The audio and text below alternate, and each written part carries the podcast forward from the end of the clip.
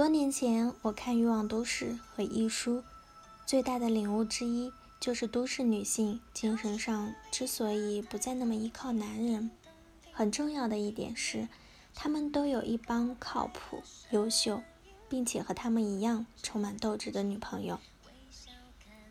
其实，不是所有女人都需要过得野心勃勃，但在这个时代，女人但凡想过得更自由、更独立。掌握自己的生活，绝不是温顺乖巧可以成全你的。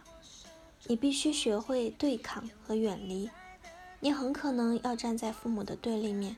你常常觉得自己在孤军奋战。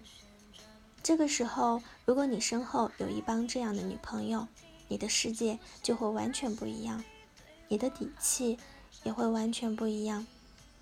我的很多女朋友，在我爹妈眼里都属于异类。有三十多不结婚，有离异创业的，有自己抚养孩子的单亲妈妈。即使没有爱情，他们的世界也并不孤单，因为身后有更厉害的一帮女人。一个女人什么时候不把男人当成全世界，那说明她开始真正有了自己的世界。看一个女人内心的品味，不是看她的包包，而是看她的女朋友们。如果你想活出气象，换一波有朋野心的朋友吧。他们刷新着我的三观，扩展着我的认知。因为有野心的女人，基本都是目标清晰，时间宝贵，所以说话爽快，不绕圈子，真诚分享，沟通高效，了解彼此的利益对接点，情绪调节力和抗干扰能力彪悍。能忽略小伤痛，拎得清大方向。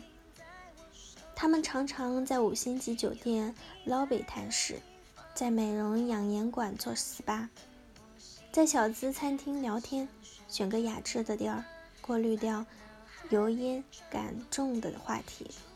他说：“与周围那些既要强调还要美的野心女人们相处，会让自己内心届时迎来一般。”一股上升的清爽气流，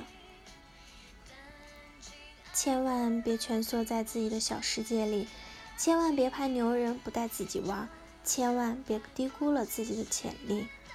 与对生活有热情、对未知有好奇的女友相处，最能新鲜自己的生活品质了。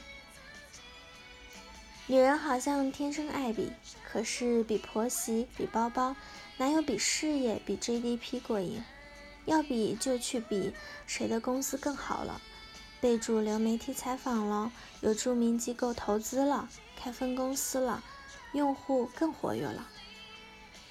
奇葩说里秋晨告白朋友那集，专治女人圈子里的小妒忌和小攀比。秋晨当面对马薇薇说：“我和你是十几年的朋友了，你什么都比我好，比我聪明、能干、漂亮，但我实在不会觉得不开心。”你马薇薇做得到的事情，我可能做不到；可你如果都做不到的事情，我一定做不到。所以你取得的成就都是我希望的。我为什么站在这里？是因为你在第一季表现得太好了。我觉得我做你这么长时间的队友，我可能也不会太差。接下来我果然没有太差。我边听得热泪盈眶，边羡慕这帮辩论老师，把友谊活成了想要的样子。女人多少有点能接受朋友好，但受不了朋友比我好的心理。我以前偶尔也会，可在若干年与人相处和自己相处早已豁然。我越去主动结识有野心的女人，越后悔为什么没有早点开始。他们刷新着我的三观维度，扩展着我的认知半径。与他们一次次的弱碱性对话，往我身里心里都注入了丰盛的势能。早点去和那些有野心的女人做朋友吧。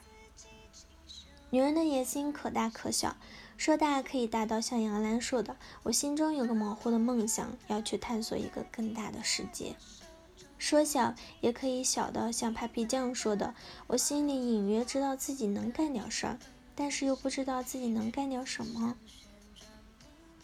有些女人宁愿讲别人坏话，没勇气内视，把自己狭隘的陷在鸡毛蒜皮和碌碌庸常里，允许自己总是对自己陈年坏毛病网开一面，也不愿意抬起眉眼看看身边那些野心勃勃、生机勃勃、激情澎湃的女人活得有多美好呀！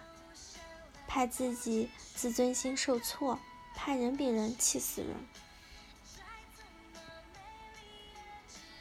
有野心的女人真好眼，真养眼，好想靠近她们，去传染上一点野心和一点养眼。如果把爱攀比、戏太多的朋友置换成有野心、有追求的朋友，从负能量矩阵里解放出来的你，会领略到世界的丰富性以及自我的可能性。好了，以上就是今天的节目内容了。